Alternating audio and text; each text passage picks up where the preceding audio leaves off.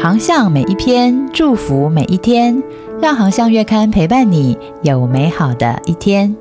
Hello，大家好，航向线上听，希望为你的教会和事工带来宽广的圣经观点。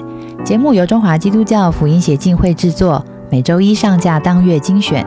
欢迎喜欢的朋友关注、分享或到官网阅读更多文章，也欢迎你的奉献支持哦。航向月刊七月号。老杨教练的教与练，今天要分享的文章是教练的生命素养，给人机会。作者：资深教练夏中坚牧师。给人机会是领袖的特质，也是生命教练的素养。巴拿巴是一位杰出的生命教练，他的几项生命特质让他成为给人机会的生命教练典范。让我们来看看接下来的六个大点。第一，慷慨分享。当五旬节圣灵降临时，彼得与十一位使徒见证了复活耶稣就是基督，结果三千人受洗归主，耶路撒冷教会于焉成立。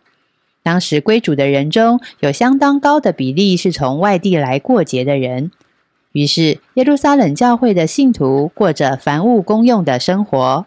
许多信徒卖了田产家业，按个人所需用的分给个人。巴拿巴也卖了田地家产，将价银拿来放在使徒的脚前。巴拿巴之所以如此做，是因为他拥有慷慨分享的生命特质。一个拥有慷慨分享生命特质的人，一定也愿意给人机会。第二，劝慰鼓励。巴拿巴的本名约瑟，使徒称他为巴拿巴，意思就是劝慰、鼓励者。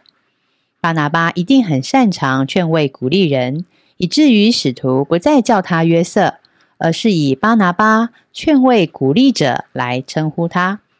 一个能够劝慰、鼓励人的人，一定也愿意给人机会。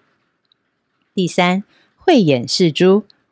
当保罗在前往大马色的路上归主蒙召之后呢，他就大有能力的在各处的会堂见证耶稣就是基督。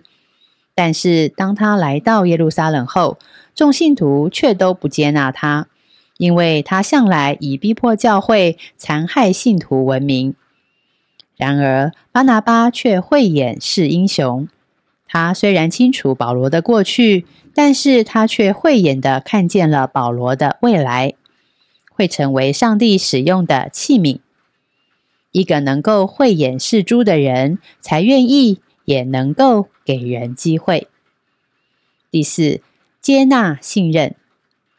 保罗来到耶路撒冷后，想要与众信徒来往，但是大家都怀疑他，拒绝他。唯有巴拿巴接纳保罗，信任他，给他机会。带领他去见使徒们，并且见证推介保罗如何归主，如何到处宣扬基督，使保罗得以与众信徒来往，并且放胆传道。一个能够接纳、信任人的人，才可能给人机会。第五，诚恳邀约。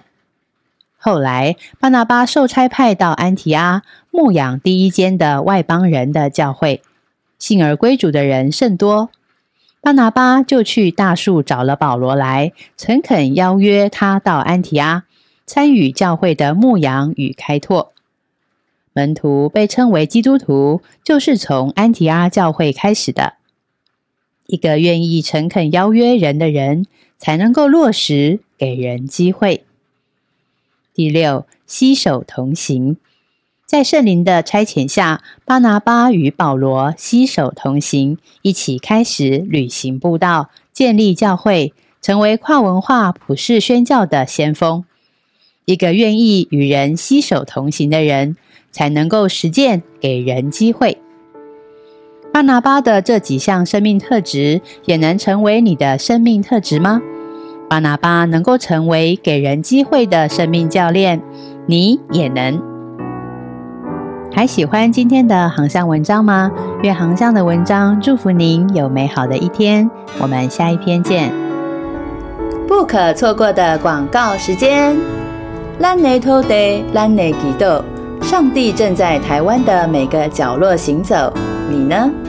为台湾祷告计划预计以七年完成台湾三百六十八个行政区的祷告影片，由各地牧者撰写、录制，辅以当地画面素材，加上中英文双语字幕，经费预估一千八百四十万元。请为这个为主癫狂的计划代祷奉献，请上网搜寻“为台湾祷告计划”。